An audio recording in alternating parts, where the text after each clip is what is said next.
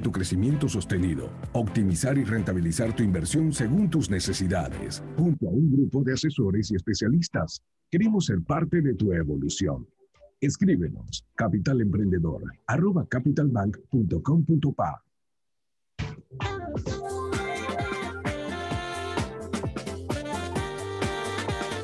Muy buenos días a nuestros queridos oyentes de Capital Emprendedor. Mi nombre es Mirja Ceballos Molinar y hoy es sábado 27 de febrero del año 2021. Ya llevamos prácticamente siete años. Eh, en abril cumplimos ocho años aquí en el programa Capital Emprendedor, todos los sábados de 8 a 9 de la mañana. Mi nombre es Mirja Ceballos y me puedes localizar al 6620-0120 y también a los teléfonos de la cabina que ya tú lo sabes, 378-2711, 12, 13, 14. Recuerda que estás escuchando programa de Capital Emprendedor de Capital Bank, la capital de tus finanzas, quien tiene más de 13 años de trayectoria.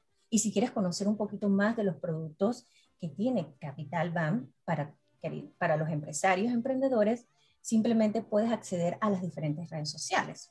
¿okay?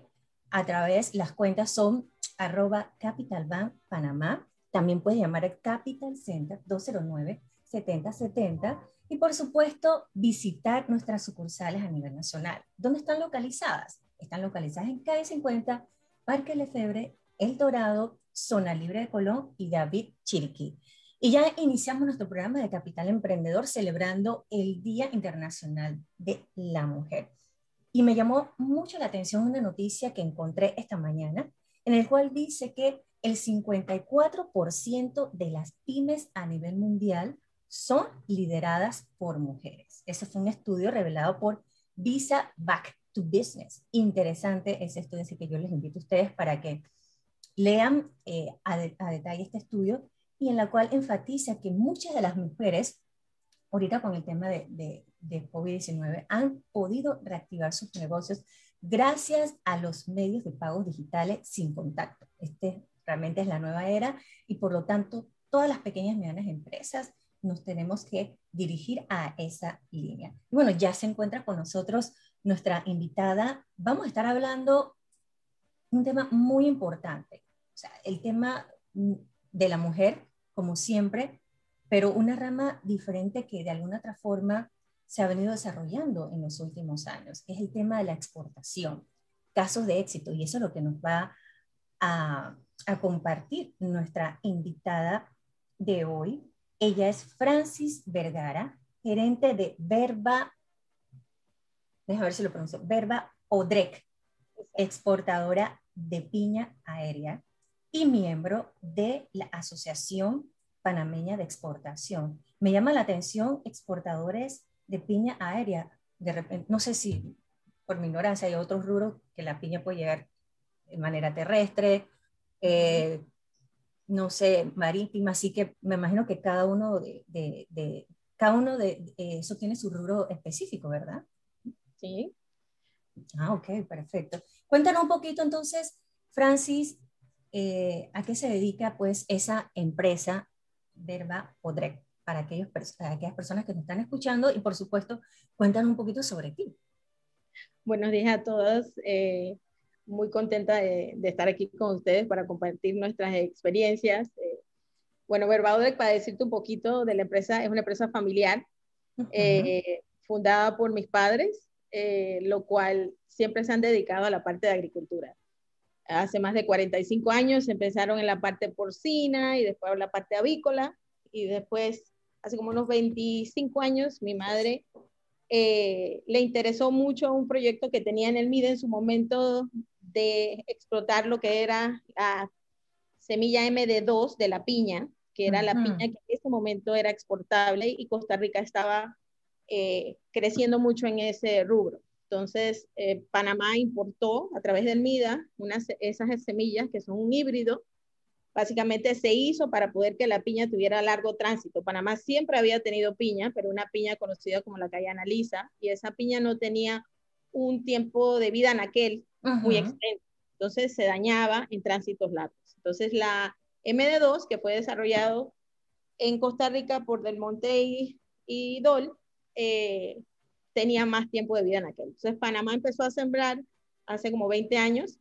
Eh, mi madre fue una de las que lideró. Gestoras, gestoras en eso. en, ese, en ese rubro y, y se asoció con productores que empezaron a sembrar y después eh, hizo una empacadora. Eh, ella empezó a empacarles a ellos, ella empezó a, a, sembrar poco a poco y poco a poco fue creciendo. Por muchos años fuimos eh, productores para multinacionales, por decir Dole, Chiquita, Fives, eh, hasta después como hace unos 10 eh, años, ellos compraron fincas en Panamá y nosotros tuvimos que empezar a vender directamente al mercado internacional. Fue un golpe duro para nosotros, empezar, básicamente nosotros no manejábamos la parte de, de mercadeo internacional, solo lo que era la venta a una empresa multinacional y es otro mundo, ¿no? Aprender, eh, ir a ferias internacionales, conocer a los clientes, eh, hacer eh, historial de crédito, nos pasaron bastantes chascos en esos, en esos años, perdimos bastante dinero, confiando en, a veces en personas pensando que eran de bien y a veces no. Y tristemente es un rubro que normalmente no se maneja como otros, es decir, no se pidan cartas de crédito, no se, se tiene que pagar arriba de Ajá. Entonces, eh, es un poco complicado de, uno tratar de decir, bueno, voy a chequear y, págame adelantado y la gente no quiere. La gente dice, yo te pago cuando llega el destino, entonces a veces te dicen, no, que la fruta llegó mal y en verdad llegó bien, le hacen inspecciones, muchas cosas. Y entonces llevamos ya 20 años en ese rubro. Voy a ir a, lo que mencionaste, el punto interesante, que creo que es algo que hemos podido lograr eh, en los últimos años. Como te comenté, Panamá por casi los últimos 20 años ha estado en la parte de exportación de piña bastante fuerte, los últimos 10 hemos decaído bastante, los precios internacionales han caído en lo que es la piña convencional. La piña convencional es la que se van en contenedores. Eh, los precios en mercados son bajos para el costo de producción de nosotros, el costo de producción en Panamá es alto, comparado a decir Costa Rica, Filipinas y, y, otros países, aunque tenemos un centro de parte logística inmenso, que muchos son envidian, eh, en la parte de costo de producción es muy alta. Entonces, viendo eso y viendo cómo subíamos y bajamos en precios a través de los años, nosotros es que tenemos que buscar, este, este rubro es muy intenso en capital, una piña tarda 13 meses para crecer, entonces no recibes algo hasta el final de los 13 meses. O sea que tienes, que tienes que tener un buen flujo de efectivo y de capital de trabajo para poder mantener esa actividad, créeme. Exactamente. Bueno, entonces después de eso, eh, decidimos incursionar viendo casualmente en un viaje que íbamos mi hermano y yo, que vimos unas piñas en el aeropuerto de Tocumen subiendo a un avión. Y nosotros oye, eh, ¿qué pasó aquí? Exacto, y estas piñas de dónde vienen? Cuando ya investigamos, eran piñas de Costa Rica que atravesaban a Panamá para de aquí volar. Y nosotros dijimos, bueno, si ellos lo hacen, ¿por qué nosotros no? No, y nosotros tenemos los mismos recursos. ¿Por qué quitarnos el mandarito? Y ya tenemos piña. Pero entonces, obviamente, es un rubro totalmente distinto, mucho más delicado. Entonces, empezamos a indagar. Tuvimos, la gracias a Dios, que un mismo cliente de, de Alemania vino a Panamá y nadie le ponía, nadie estaba interesado, porque él decía, yo quiero un pallet, un pallet son 50 cajas a la semana, y nosotros decíamos, nosotros empacamos 12, 15 contenedores, ¿qué nos vamos a meter en un pallet? y dijimos, bueno, vamos a hacer el intento y aprender y ver si logramos hacerlo. Y empezamos con el cliente buscándolo, él, él, nos decía qué es lo que necesitaba, una piña muy madura, que es lo que recibía de Costa Rica, pero él quería tener un producto distinto de otro origen. Claro.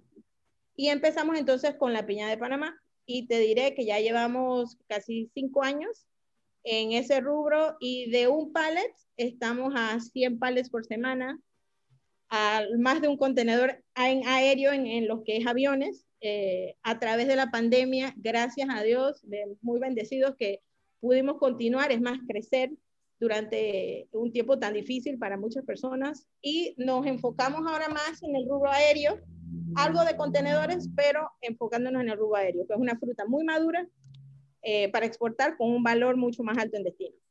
Pero, pero a la vez aseguras el producto final, porque imagínate, todo va a depender de ese recorrido de la piña en la parte, digamos, marítima y terrestre, a ver cómo llega. En el aéreo te aseguras que esa piña llegue en buen estado. Así que eso es una, es una ventaja, quizás un poco más costoso, pero es una gran ventaja. Exacto. Oye, quiero, quiero hacer también la introducción y la bienvenida a otra mujer exportadora de éxito que vamos a estar conversando sobre esto. Aquellos eh, personas, oyentes que nos están escuchando, el tema de la exportación eh, es, es, es, es, importante de alguna otra forma. Así que, Francis, mantente con nosotros igual. Esto es una conversación amena entre las tres. Así que prende tu cámara. Prende tu cámara, Francis. Les, le doy ahorita la bienvenida a la señora Luz María Marina Pardo. Ella es gerente general de Medipan. Muy buenos días, Luz María. Cuéntanos un poquito a qué se dedica Medipan eh, para aquellas personas que nos están escuchando y, y, quieren conocer un poquito más de esta empresa que estás llevando a cabo y, y, por supuesto, eh, para que nos hable un poquito más de ti. Adelante, Luz. Muy buenos días, eh, un gusto saludarlas. ¿Me escuchan? Perfecto, alto y claro. Excelente, sí te escuchamos.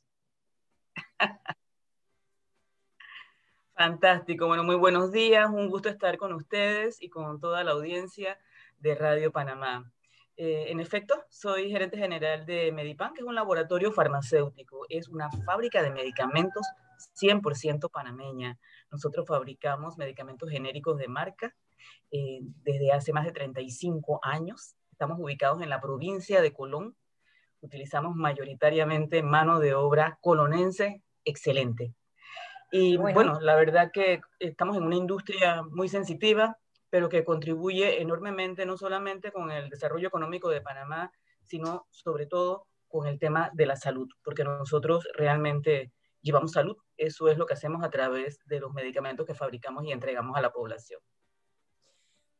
Este, Francis me estaba contando eh, su historia de éxito, cómo empezaron el tema de la exportación, eh, que de alguna otra forma eh, al final eh, pudieron diversificar lo que estaban haciendo a través de la exportación aérea. Cuéntanos un poquito esos retos en la, en la parte farmacéutica también. Como dices, como dicen ustedes, distribuyen medicamentos, la parte de salud es importante. Cuéntanos un poquito sobre tu experiencia en la parte de exportación de farmacéutica, farmacéutica porque siento de alguna otra forma es un rubro de, de, alto riesgo y a la vez es un poco diferente a, a, a, las labores o a las oportunidades que hacen las mujeres. Porque aún seguimos celebrando el mes de, de la mujer. Cuéntanos un poquito. ¿Cómo no? Medipan comenzó a exportar a Salvador y Honduras desde hace aproximadamente 12 años.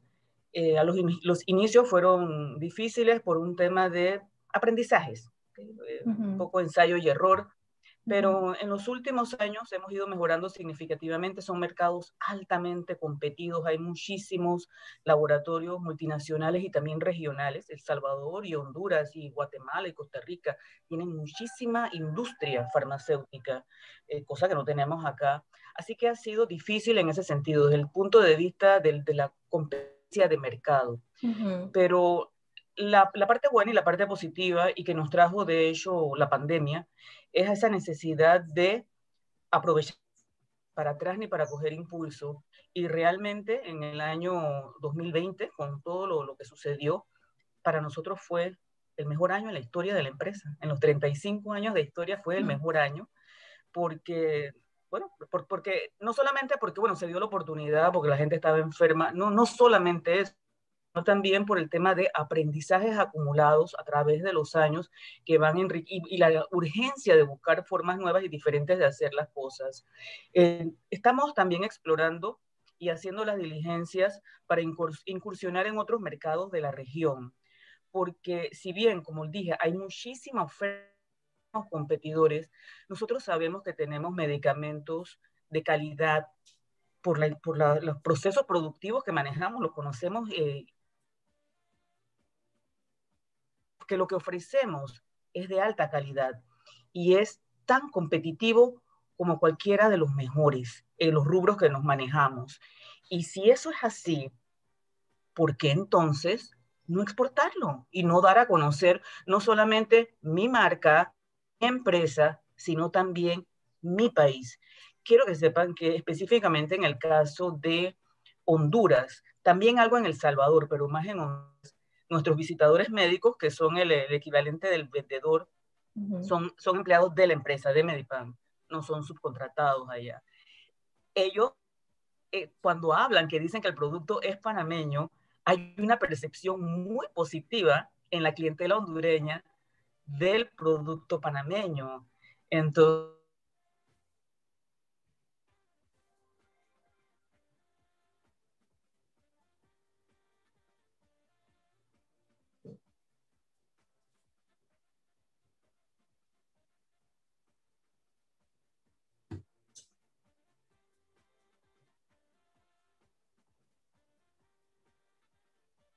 Ya entra que se frició.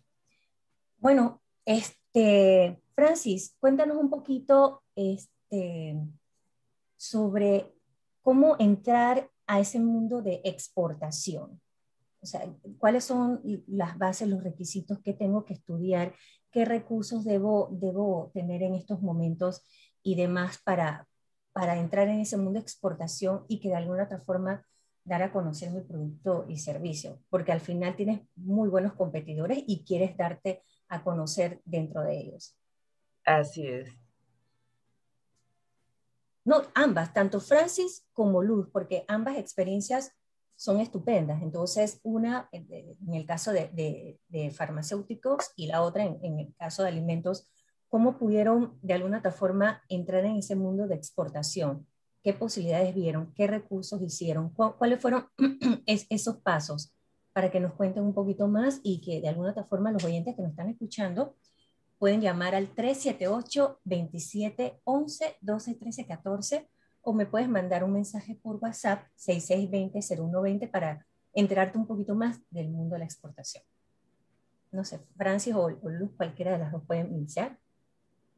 Ok, buenas. Este, a ver, te diré que, que uno tiene que estudiar. Eh, me causa un poco de, de, risa eso porque yo en los Estados yo estudié en los Estados Unidos, estudié salud pública, para que sepas inicialmente. Ok. Quería estar en, el, en, en, la parte de hospitales y me gustaba mucho eso. Y me acuerdo, mis padres me dijeron, si vas a regresar a Panamá y salud pública, te vas a morir de hambre, tienes que estudiar otra cosa. Entonces, después que saqué mi licenciatura de salud pública, estudié administración de empresas entonces ahí eh, empecé mi trayectoria en la parte logística con una empresa que hacía textiles, eh, fabricaba textiles para vender en los Estados Unidos, pero tenían operaciones en Brasil, en China, en India, y yo manejaba la operación de Brasil, recién salida de, con mi maestría. Entonces esa experiencia en la parte logística, coordinación de la parte textil me ayudó muchísimo. Después de ahí trabajé en una empresa porcina, una de las más grandes de los Estados Unidos, se llama Smithfield,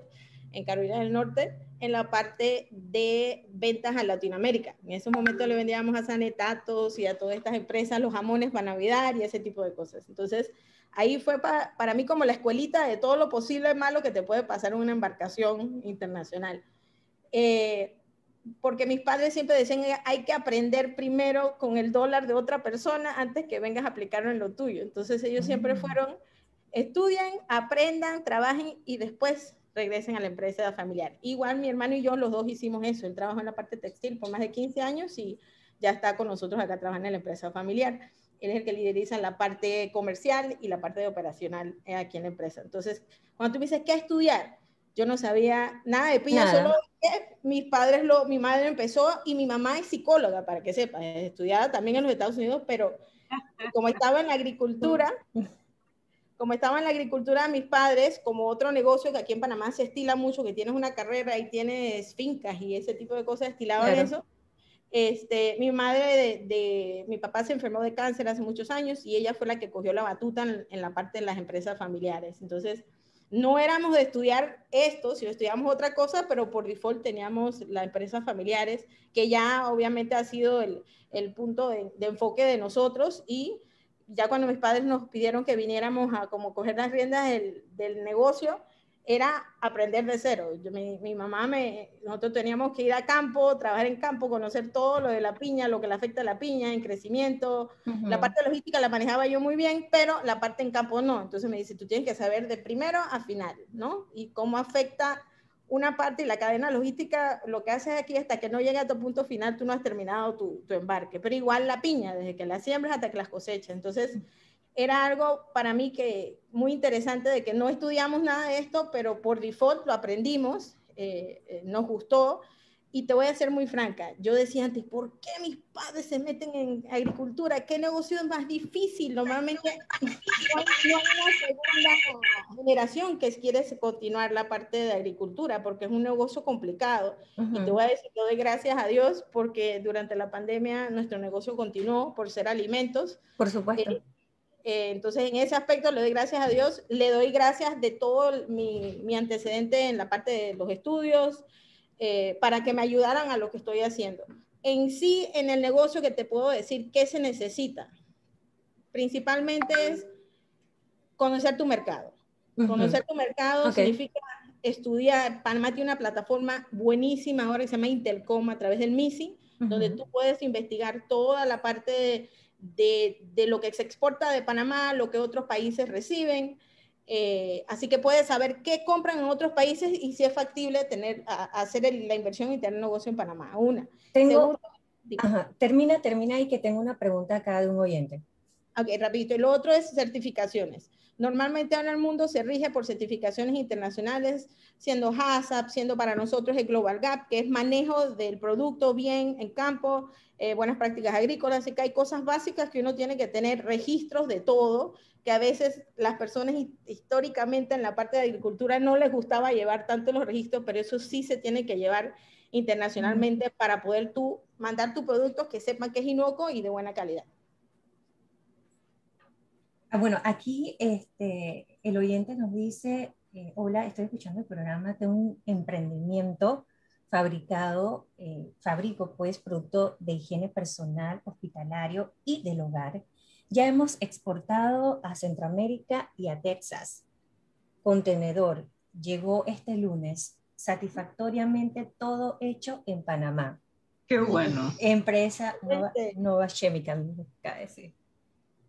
Así que sí se puede. Entonces, si, sigamos, eh, Luz, ¿qué otros consejos le puedes dar a, a, las personas que nos están escuchando con respecto al tema de la exportación para que de alguna otra forma eh, nos podamos dar a conocer aquí. Que pudimos sacar FDA. Yo imagino que ese es un requisito que, que piden en, en, Estados Unidos, unos papeles, para los productos.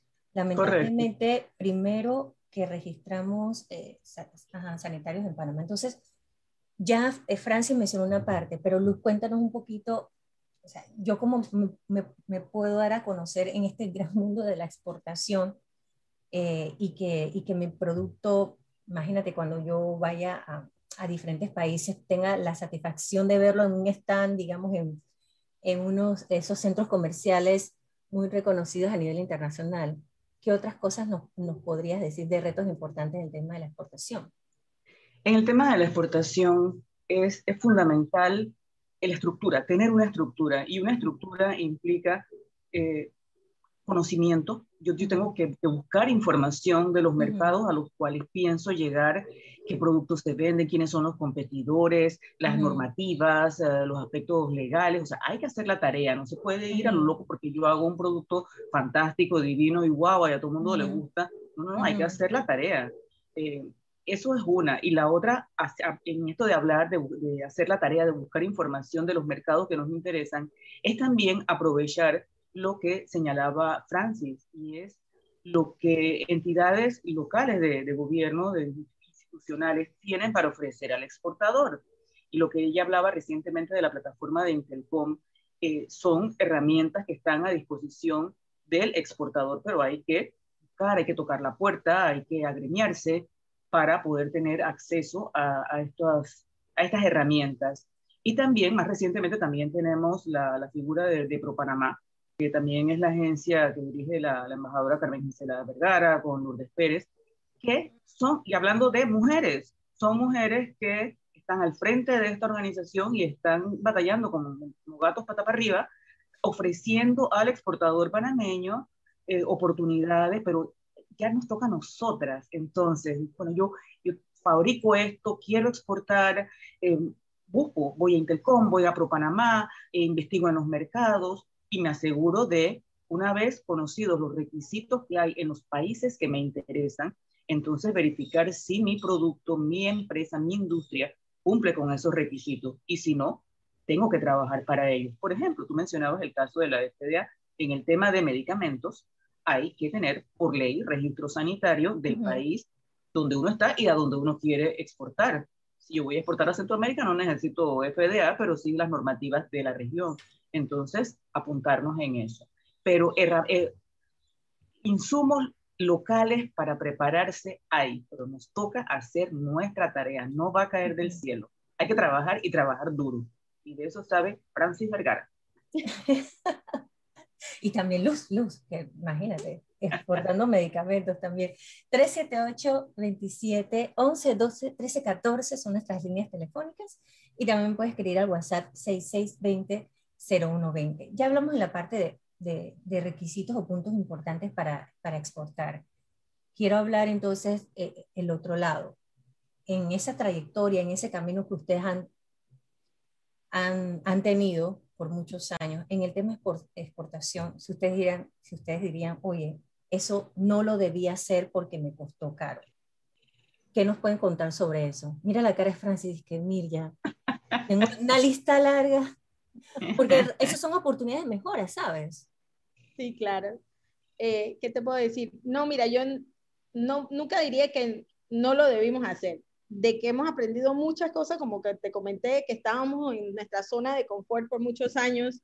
Eh, mi madre eh, liderizando esto aquí, empacándole a, de muchos contenedores, porque eso el manejo de volumen también es complicado, ¿no? Nosotros ahora manejamos un volumen más pequeño, pero es un nicho de mercado con necesidades distintas, eh, clientes distintos, mucho más exigentes, eh, pero en ese momento eran volumen. Estamos hablando de que yo me acuerdo mañanas que eran 2, 3, 4 de la mañana, nosotros seguimos empacando ahí. Yo le decía a mi mamá, ¿qué vida es esto? Esto no puede ser. La gente trayendo fruta a todas horas del día.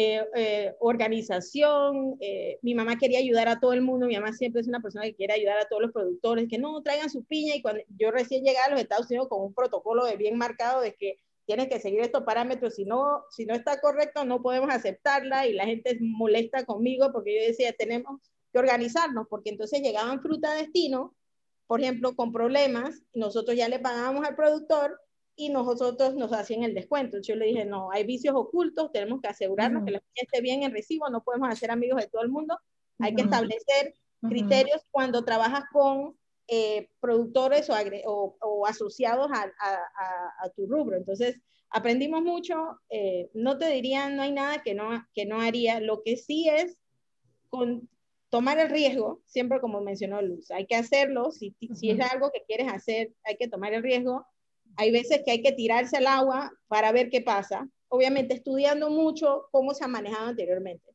Eh, y, y, siempre no dejar de aprender y educarse y, hoy, y leer y escuchar. Eh, yo te diría, fuera del título de salud pública, te puedo decir que tengo dos maestrías más, tengo en docencia superior, no la he podido utilizar porque no me da el tiempo, este, pero uno la continuidad de esos aprendizajes. Eh, creo que es lo que te ayuda a saber tratar de mitigar los riesgos, que aunque a veces de todos modos te pasan, eh, a nosotros nos han pasado, pero yo no diría que no, nunca lo, no lo haría. Lo que haría es mirar bien y siempre rodearte de personas que te aconsejen también, tener mentores, tener personas en la industria o otras industrias.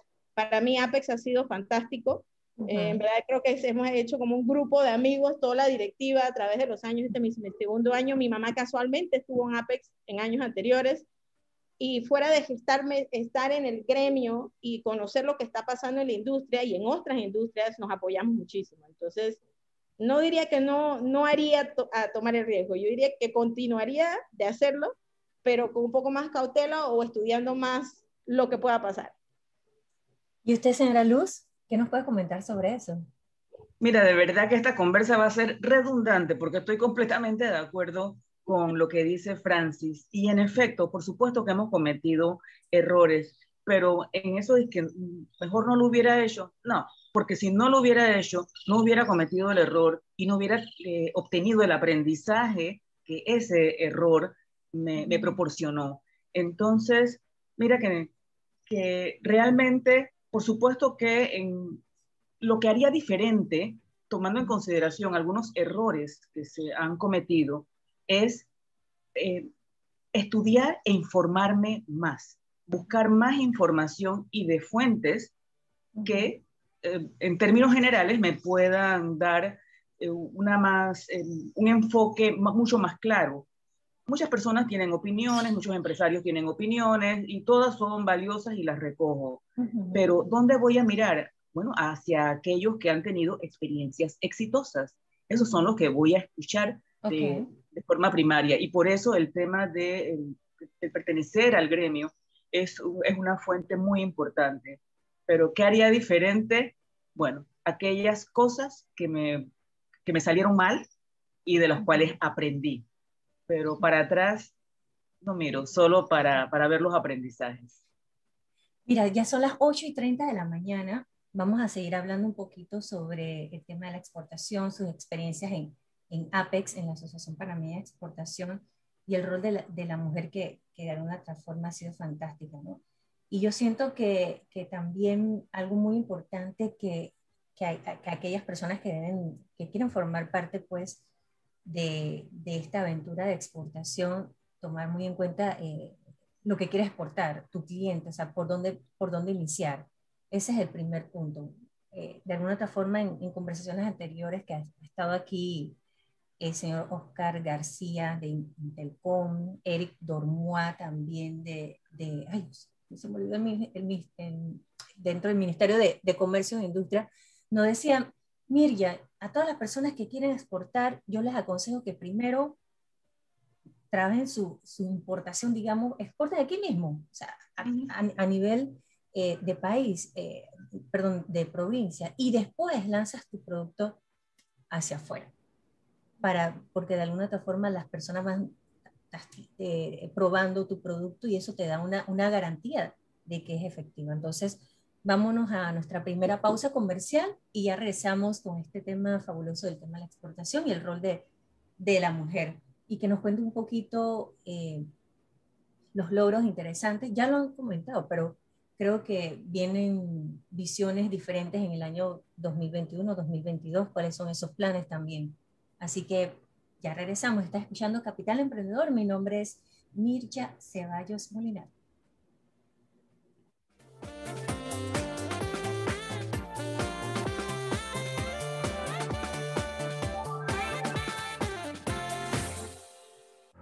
Capital Emprendedor, el apoyo que tu empresa necesita Queremos asesorarte en tu crecimiento sostenido, optimizar y rentabilizar tu inversión según tus necesidades, junto a un grupo de asesores y especialistas. Queremos ser parte de tu evolución. Escríbenos capitalemprendedor arroba capitalbank.com.pa. Terminó la espera. Arranca el béisbol juvenil Copa Caja de Ahorros y Radio Panamá con frecuencia deportiva estarán allí. A partir del 20 de marzo, sigue todas las incidencias del béisbol juvenil por esta estación. Capital Bank, un sólido grupo financiero de capital 100% panameño. Con más de 11 años en el mercado ofreciéndote soluciones acordes a tus necesidades. Visítanos. Capital Bank, la capital de tus finanzas. Encuentra todas nuestras entrevistas y reportajes en nuestro canal de YouTube. Búscanos como Radio Panamá y suscríbete para estar actualizado con las últimas noticias.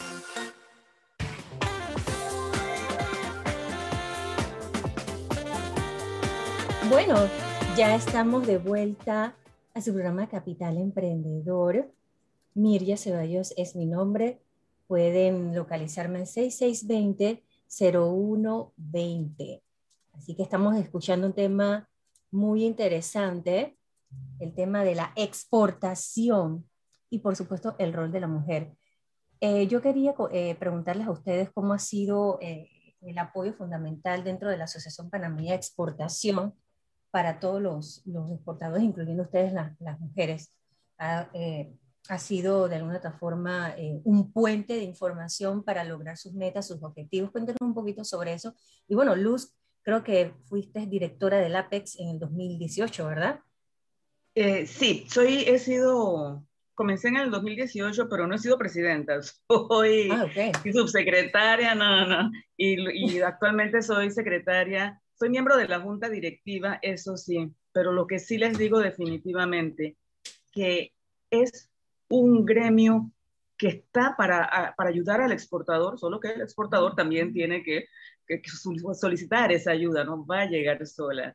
Pero es fantástico estar agremiado. Y les, les cuento cómo yo llegué a Apex justamente porque estando en la industria y teniendo unos, unas situaciones con los registros sanitarios, farmacias y drogas, importación de materia prima, asuntos burocráticos. Muchos muchos documentos, muchos documentos y procesos. Sí, y, burocracia sobre todo que, que, entorpecía, no para un tema de importación, para un tema de, exportación, perdón, sino para un tema de, de fabricación local que obviamente sí afectaba la competitividad para la exportación, con, con, averiguando, preguntando y dando vueltas, conozco a uno de los miembros de Apex que, Romer Jurado, de, de, mm. Toluxa, que por favor, Romer prácticamente subió y bajó conmigo escaleras y fue mediador en conversaciones buscando solucionar, buscando ayudar y así es como yo entro en contacto con Apex y bueno, y ya el resto fue historia, quedé aquí dentro, pero para mí fue una experiencia muy particular de ver cómo realmente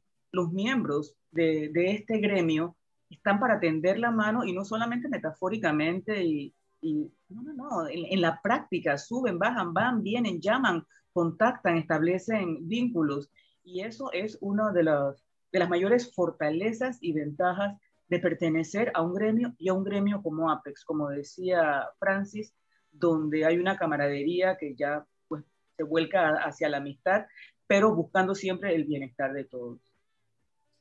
Cuéntanos un poquito, Francis, tu experiencia con la Asociación Panameña de Exportación. A ver, yo, te diría, para mí fue parecido como entré por default, porque mi madre eh, siempre ha sido eh, directora en, no siempre, perdón, como los últimos tres años antes que entré yo, porque siempre buscaban que tuviera alguien del rubro de la parte fresca, de producto fresco, melón, sandía, eh, que era lo que se exportaba de Panamá. Entonces, a mi mamá siempre terminaba en, en, las asociaciones y era la que representaba la industria. Y era en ese momento también la presidenta de la Asociación de Piñeros en Panamá. Entonces, como caía perfecto. Entonces, mi papá tristemente se empezó a enfermar, eh, mi papá ya bastante mayor, entonces ella se iba a retirar y yo conocí entonces al señor Rosmer, casualmente, y él me pidió si yo podía interceder por el sector de lo que era productos frescos, ¿no? Entonces yo obviamente em, con mucho gusto eh, ya conocí, ya tengo 10 años de estar en Panamá trabajando específicamente en, en, la empresa familiar y le dije claro que sí, porque considero una de las cosas que, que aprendí mucho en los Estados Unidos que las asociaciones ayudan mucho a veces en Panamá la gente no le gusta asociarse y, y les hace difícil asociarse y trabajar en Quieren hacerlo solo, todo lo quieren hacer solo. Por lado y jala por su lado, pero Apex, uh, una de las fortalezas que tiene que empezamos el año pasado fue la Academia de Exportadores también. Muy buen concepto. Eh, ¿Por qué? Porque es para las personas que están empezando, que quieren empezar a exportar. Y se divide en diferentes módulos. Lo hacemos a través eh, con la Universidad, la USMA.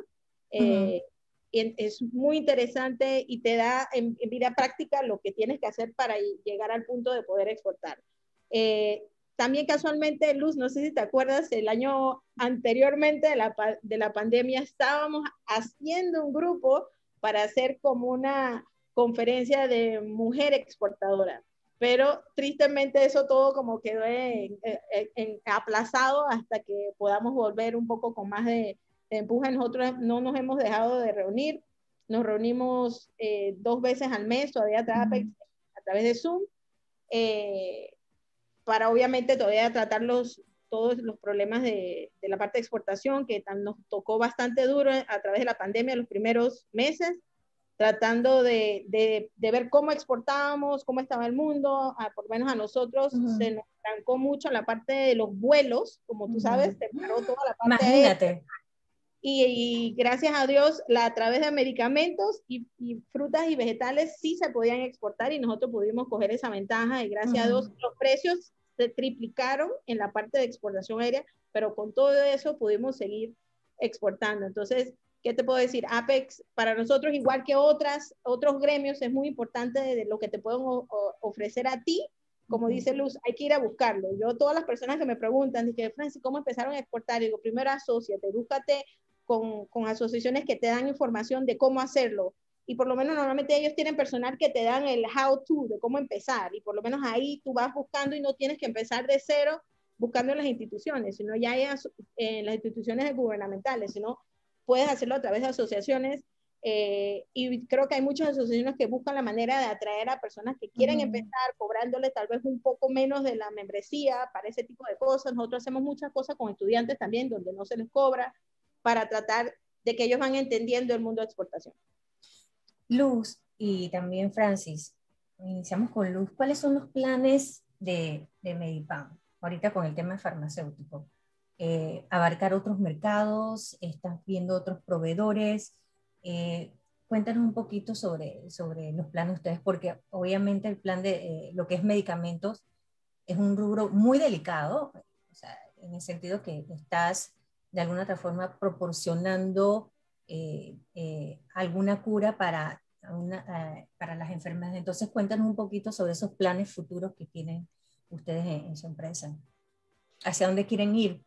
Sí, mira, te cuento, Nuestro, nuestra visión está orientada hacia reforzar aún más la posición en Panamá, que es muy, muy halagadora, y al mismo tiempo aumentar también la participación en Centroamérica. Como les dije, nosotros exportamos actualmente a El Salvador, a Honduras, pero también, de hecho, antes de la pandemia teníamos ya planificado iniciar las actividades en Nicaragua porque tenemos productos registrados en Nicaragua, también tenemos en Costa Rica y estamos explorando eh, terminar de abarcar todo Centroamérica e inclusive Belice. ¿no? Estamos haciendo las gestiones necesarias, pero ojo, lo, como lo comentaba anteriormente, estudiando, investigando, informándonos para ir con pasos más seguros. Nada seguro en esta vida, pero mientras más información tengan, mientras más conocimiento, más probabilidades de cometer menos errores como en el pasado. Eso esa es nuestra proyección para los próximos años. Ya estamos trabajando en eso. Tenemos metas a, a corto, mediano y largo plazo, pero básicamente por ahí va enfocado nuestra proyección para este año. Como les decía, el año pasado fue fantástico desde el punto de vista de, negocios, a pesar de la, de la pandemia, y, pero tenemos claridad absoluta en que las condiciones de los mercados internacionales han cambiado por toda la, la debacle que ha traído la pandemia. Pero bueno, hay dos formas de mirar esto, ¿no? La, la, la forma pesimista viendo la realidad de lo que está pasando, pero dentro de esa realidad poder extraer, bueno, ¿qué puedo aportar yo? ¿Qué puedo hacer yo? ¿Dónde podemos eh, obtener ventajas competitivas y comparativas para continuar nuestra actividad y continuar creciendo? Entonces yo creo que es, esa es la forma, es un tema también dentro de la realidad, es ser optimista, es ser positivo y esa es la actitud. Ok. Francis, siguen, eh, solamente van a seguir exportando piñas o tienes otro rubro, melón, sandía, aguacate, porque ahorita todo el mundo está todos los días comiendo aguacate por el tema de la... Te diré que es un rubro que internacionalmente tiene mucha acogida. México... ¿Verdad? Sí, muchísima, mucha acogida. La gente, fuera del aguacate, solo lo que es guacamole. Tú podías, increíble, cuando, cuando fui a Corea, la cantidad de gente que come guacamole, que yo en mi vida pensaría que come tanto. O eh, te, diré, a ver, nosotros, eh, como te dije, nosotros hemos tenido que cambiar la estrategia de nosotros debido a que algo que era en cantidades y volumen no era ya muy rentable en la parte de la piña se volvió un commodity product, que es un producto, un valor determinado en, el mercado final y, y, nosotros no podíamos subir el precio porque este, para nosotros no era factible en una piña convencional. Entonces, buscando ese, eh, esa diferenciación como la pudimos obtener con la piña aérea, eh, hemos podido crecer en eso. Esperamos que, que, este año lo que podamos hacer es eh, tocar puertas a otros mercados que empezamos antesito de la pandemia. Por ejemplo, Dubai, mandamos piña a Dubai y no fue bien, pero los fletes aéreos se fueron tan altos que lo tuvimos que dejar. Entonces esperamos que podamos hacer eso. Estamos ahorita en conversación para posiblemente enviar fruta a Rusia, que es un mercado a veces un poco riesgoso, pero ya teniendo una buena, un buenos contactos. En esto hay que estar desarrollando eh, los clientes, ¿no? Y como te comenté, es un rubro bien distinto porque uno es de, de relaciones, tristemente es como los tiempos de antes, la relación, la palabra, eh, hay cosas que uno trata de hacer, obviamente, de verificar crédito y todo, pero lo que es frescos, en lo que es frutas y vegetales, es un poco complicado. Entonces, estamos tratando de ver ese mercado. Eh, nosotros ahorita estamos en lo que es Francia, Suiza, Italia, España. Eh, así que queremos continuar eso, queremos ver si podemos continuar creciendo en lo que es el mercado de Canadá. Eh, te digo que es cómico pensar que Estados Unidos antes nosotros exportamos mucho en contenedores, pero no hacemos aéreo. ¿Por qué? Porque todavía en el mercado americano no hay ese, esa demanda para la fruta súper dulce que consumimos aquí. Ellos están ¿De verdad? Ellos consumen la piña eh, convencional, están acostumbrados a eso y no quieren pagar lo que, por ejemplo, pagan en Europa por una piña aérea. Entonces ellos dicen, no, eso es muy caro. Entonces en, en Estados Unidos lo que es la fruta aérea eh, los precios no dan por el costo del flete de enviarlo. En cambio, a Europa, las personas cuando están allá, cuando prueban la piña de Panamá, que es una de las, no por ser de Panamá, pero es una de las mejores piñas en el mundo, tenemos lo que es los, los niveles de BRICS, que son los niveles de dulzura más altos en el mundo. Por la época de lluvia, obviamente. Mira, te diré que en el verano el, el nivel de BRICS es más alto, porque como hay menos agua, se concentra más el azúcar. Entonces, eh, Panamá en eso, en verdad, sí somos, nos hemos podido destacar. Y más ahora, anteriormente en contenedores eh, era difícil destacar la piña panameña, porque la comparábamos con todas las piñas del mundo. Entonces todas tenían que ir como con el mismo eh, sabor, con el mismo bricks. En cambio, en este rubro de que es el nicho de aéreo, nosotros mandamos bricks mínimo de 16 a 18 para, para, para arriba. Una fruta que cosechamos, por decir, hoy es sábado, se va domingo, las personas lo consumen lunes, a veces el mismo domingo. Entonces, de poder decir que consumen una fruta totalmente fresca, eh, eh, sacada de campo, porque es la diferencia que tú tienes que dejar la fruta en la mata más tiempo para que esos niveles de azúcar suban, eh, es lo que le hace la diferencia. ¿Qué otros productos estamos incursionando en la pitahaya, por ejemplo? Es un producto que pitahaya dragon fruit. Ok. Eh, esa fruta en Panamá los asiáticos la consumen mucho, pero en Europa, por ejemplo, es una fruta que sí la buscan mucho. Normalmente hay una variedad que es roja internamente, otra que es blanca, otra que es amarilla más chica. A mí, eh, me están preguntando cómo se llama esa fruta en español. Pitahaya. Y en inglés es dragon fruit, fruta de dragón. Eh, nosotros empezamos con unas puedo decir, con unas dos hectáreas, ahora estamos sembrando unas cuantas más para posiblemente exportar entonces eh, la pitahaya. Eh, nosotros siempre viendo entonces eh, posibilidades de usar la conectividad que tiene Panamá, que hemos visto que tenemos una ventaja competitiva, por decir, si otros países están usando a Panamá para montar su producto, ejemplo, de Chile vienen espárragos blancos, en contenedores, lo reempacan aquí y lo mandan aéreo a Estados Unidos. Entonces usan el punto de nosotros, el hub de nosotros. Nosotros tenemos que buscar qué también podemos hacer nosotros para poder sacarle provecho. Entonces estamos mirando la parte de la pitahaya, eh, productos procesados de frutas tropicales aquí en Panamá, también en escalas más pequeñas, no en volúmenes muy grandes, sino tratar de hacer nichos, tratar de hacer productos como gourmet para mantenernos un poco más competitivos. ¿Y frutos secos? ¿Deshidratados? Esos casualmente los hacemos nosotros, aquí tenemos una pequeña planta, tengo varios años en ese proyecto para ver si entonces podemos eh, posiblemente, obviamente vendemos en lo que es los turistas en Panamá y obviamente después entonces exportar. Excelente, oye, me encanta. Yo creo que voy a iniciar mi negocio de exportación y obviamente voy a llamar a Francis y a Luz para que me para que me orienten. Muy bueno eso. No, y la gente piensa que exportar eh, es difícil, que de repente necesitas tener un contenedor lleno para exportar. ¿No, verdad? No, para nada, para nada. Y sí te digo yo que, de hecho, una de mis metas es poder exportar un contenedor completo de medicamentos. Nosotros no exportamos contenedores, exportamos varios pallets en carga consolidada, probar. Nosotros exportamos en aéreo también por por la sensibilidad del producto, pudiera ser también terrestre o, marítimo, pero eh, el aéreo es el que, por lo menos a las escalas nuestras, nos garantiza la, la mayor integridad del producto durante el transporte. Pero para nada, se, se puede comenzar chiquito, de hecho nosotros hemos comenzado así y un paso a la vez. Exactamente. 378 27 11 12 13 14. Estás escuchando Capital Emprendedor. Mi nombre es Mirja Ceballos, me puedes escribir al 6620-0120. Estamos hablando sobre el mundo fascinante de la exportación. Ya ellas nos compartieron eh, algunos, algunos eh, requisitos, cómo ha sido la, la vida de, de, ellas exportando como mujeres, un rubro que, que, de alguna otra forma la mayoría ha sido acaparado por hombres. Ahorita las mujeres están teniendo ese rol eh, magnífico, extraordinario también. Y, estuvimos hablando sobre diferentes asociaciones, APEX, Lourdes Maritza Pérez, que la conozco también, que ella es, digamos, una, una mujer inalcanzable, no para, no para.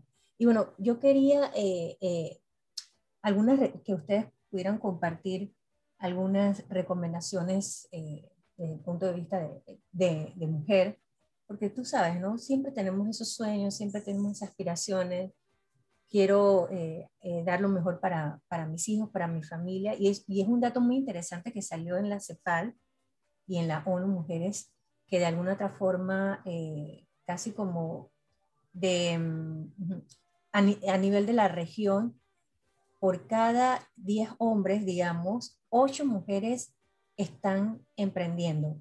Y eso fue por necesidad, porque obviamente no existía oportunidades laborales para, para ellas y de alguna otra forma están em, iniciando sus proyectos de manera informal. Entonces, a aquellas mujeres que buscan esos sueños, ¿qué recomendación ustedes les darían? Porque ah, iniciaron de poco.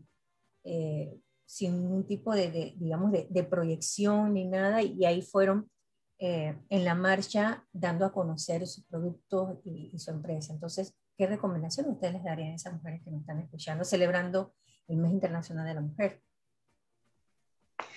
Bueno, yo recomiendo, eh, en primer lugar, creer en una misma. Es hacer un inventario personal de las fortalezas que una tiene. Y eso es un tema que Mm, es fácil decirlo, algunas pueden decir, no, es fácil decirlo porque ella ha hecho o ella ha alcanzado, pero todas hemos pasado en mayor o menor grado por eso. Entonces hay toda una, una cultura eh, histórica que siempre ha dado una preponderancia al varón, independientemente que nos hayan tratado bien, e, e, eso no, no viene a cuento. Lo que les quiero decir es que nosotras como mujeres tenemos que educarnos, tenemos que instruirnos. Si no tenemos acceso a una educación formal por situaciones socioeconómicas, entonces buscar la, educación también informal, que la hay cursos, seminarios, eh, hay, hay oportunidades de formación y cada vez la hay más. Hay que educarse, hay que formarse y hay que también buscar, crearse oportunidades para hacer cosas, para ir aprendiendo y reconocer cada una de nosotras el talento que tenemos, porque todas tenemos diferentes talentos. En la medida en que vayamos reconociendo nuestras propias fortalezas y nuestros propios talentos y nos lo vayamos creyendo, aumenta nuestra seguridad, aumenta nuestra autoestima y disminuyen los temores y disminuyen las aprensiones para lanzarnos a emprender y hacer cosas. Que podemos meter la pata, que podemos equivocarnos, que podemos errar, definitivamente sí, eso va a pasar. Y cada caída que tengamos, cada obstáculo que logremos salvar, producto de los diferentes golpes que nos vayamos dando, nos van a fortalecer más. Y va a llegar el día en que ni nos vamos a dar cuenta, pero miremos para atrás y vamos a ver la cantidad de piedras con las que nos tropezamos, pero que nos han hecho fuertes y poderosas y nos han hecho eh, mujeres que podemos dar ejemplo y que podemos ser mentoras de otras que vienen detrás de nosotras. Entonces, esa ese es mi consejo. Eh, y de verdad que hace tal vez 10 años no lo pudiera haber dicho con la fuerza que lo estoy diciendo ahora, porque es inclusive de unos 10 años para acá que yo he podido interiorizar todo esto que les estoy comentando. Y las mujeres, y los hombres también, todos podemos, pero solo que en términos generales las mujeres estamos en una desventaja a nivel planetaria. Por eso tenemos que también eh, ayudar a otras mujeres con nuestro ejemplo, con, con nuestro trabajo, con nuestras ideas y buscarnos las unas a los otros y dejar también esa, esas intrigas, esas cizañas, esas envidias, esas tonterías que a veces hay entre las mujeres. No, para este tema de crecimiento personal y profesional tenemos que unirnos, estudiar, no nos va a caer del cielo, hay que trabajar duro, pero creérnosla, porque solamente así vamos a continuar echando para adelante.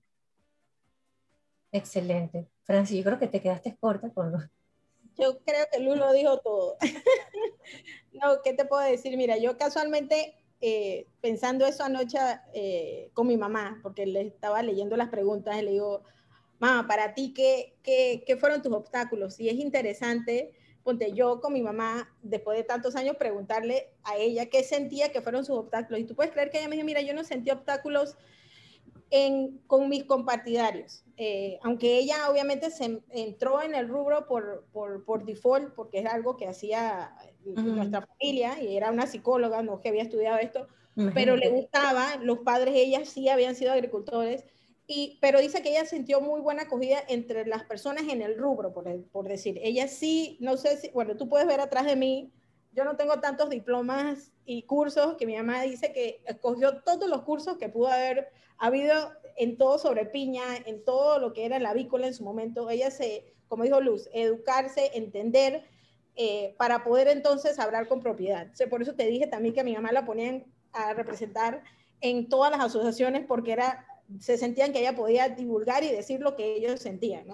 Lo que ella sí sintió más a veces dice que era en la parte del gubernamental, que sentía la diferencia, que ella era una mujer líder en la parte de agricultura. Tristemente los agricultores a veces nos ponen por debajo, que no tenemos educación, esto y lo otro, y ella a veces tenía que salir a, relucir y decir, hey, yo sí tengo educación, pero estoy en este rubro porque es algo donde nosotros, de, lo que vivimos. Cuando ella me contó eso, a mí me dio risa, porque a mí, mi experiencia en los Estados Unidos, en la parte textil, que te comenté, en la parte porcina, yo sí sentí la parte de la diferencia y el glass ceiling, que tanto habla en el, el techo de, de, vidrio que hay para las mujeres, porque había eso de que tú eres una mujer, tú cómo puedes saber tanto. Entonces, mi ventaja mucho en los Estados Unidos en su momento que pude aprender fue porque yo era bilingüe. Entonces, me utilizaban para viajar a otros países y me, me, iba muy bien en la parte operacional de empresas. Entonces, y después, obviamente, el manejo de, Latinoamérica, en la parte logística. Entonces, eh, pero que era una de las cosas que para mí era importantísimo es continuar educándome, para mí, te puedo decir que algo que fue muy clave en la parte mía de, salud pública fue tener una mentora. Ya lo mencionó Luz, para mí yo nunca se me olvidado el nombre de Andrea Bazán. En el pueblo yo trabajaba con grupos minoritarios en el apoyo en el estado de Carolina del Norte y ella me dice, uno siempre tiene que dar y regresar a, su pueblo y a su gente. Entonces, trabajaba con latinos, con afroamericanos, con, con indígenas en los Estados Unidos y para mí eso fue como una escuelita de saber que uno siempre tiene que buscar a otra persona con quien aliarse y aprender. Y ella obviamente era una mujer, era unos años mayor que yo, eh, pero para mí fue fundamental. Eh, me, Loluso mencionó, creo que Apex ha crecido muchísimo en los últimos años en tener mujeres en la parte de la directiva eh, y creo que eso es importante para que se, se refleje en, en, en el país la realidad de la cantidad de empresas que sí son liderizadas por mujeres, ¿no? Y la importancia de eso. Igual nosotros en campo tenemos, en la planta empacadoras todas son mujeres, en la oficina tenemos muchas mujeres, en el mismo campo, con el conteo de semillas, ese tipo de cosas son, mujeres. En la planta procesadora son mujeres, entonces es algo que hay que realzar la importancia de eso y que sí se puede, ¿no? Entonces, eh, ¿qué te puedo decir? Creo que educación y buscar el apoyo en asociaciones y mentores eh, sería lo importante, diría yo. Claro que sí, ¿no? imagínate en, el rubro científico luz, algo también totalmente diferente, liderizado también por, por, por, una mujer siendo tú, ¿no? Que también tienes, ha tenido sus, sus dificultades, ¿no? Yo me imagino que cuando ibas con tus medicamentos, la gente te miraba como que, no, no, no, no puede ser. Y te diste a, a conocer con esos sabios consejos que nos estás regalando. Oye, son las 8 ya, 57, 58 minutos. De verdad que para mí fue un placer conversar con ustedes, eh, este mundo extraordinario del tema de exportación y también celebrando el, mes internacional de, de, la mujer. Así que espero que ese sabio consejo que, que hemos regalado o que hemos dado a ustedes a través de estos programas les ha servido pues de mucha ayuda y pónganse a, a realizar sus sueños, a realizar sus sueños, a ejecutarlo, a ejecutarlo. Esa es la gran diferencia tienes los recursos, tienes estudios, te preparas, buscas los mentores, eh, busca las, eh, eh, toda la información necesaria y créeme que lo puedes lograr. Que tengan ustedes un excelente fin de semana. nos vemos no solamente este sábado, sino el otro, porque este fin de semana creo que es Semana Santa, si no me equivoco, es Semana Santa, así que Nos vemos en, ya en la, en la segunda semana del mes de abril con más información aquí en Capital Emprendedor. Se despide Mirja Ceballos y que tenga un excelente día. Gracias, Francis. Gracias, Luz, por estar aquí con nosotros. Gracias a ti. Hasta luego.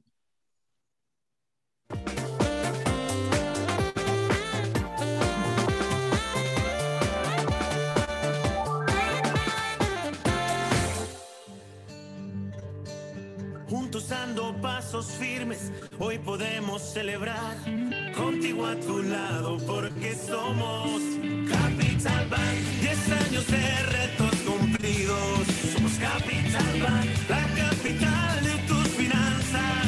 Somos Capital Bank, soñando con los panameños, capitalizando proyectos.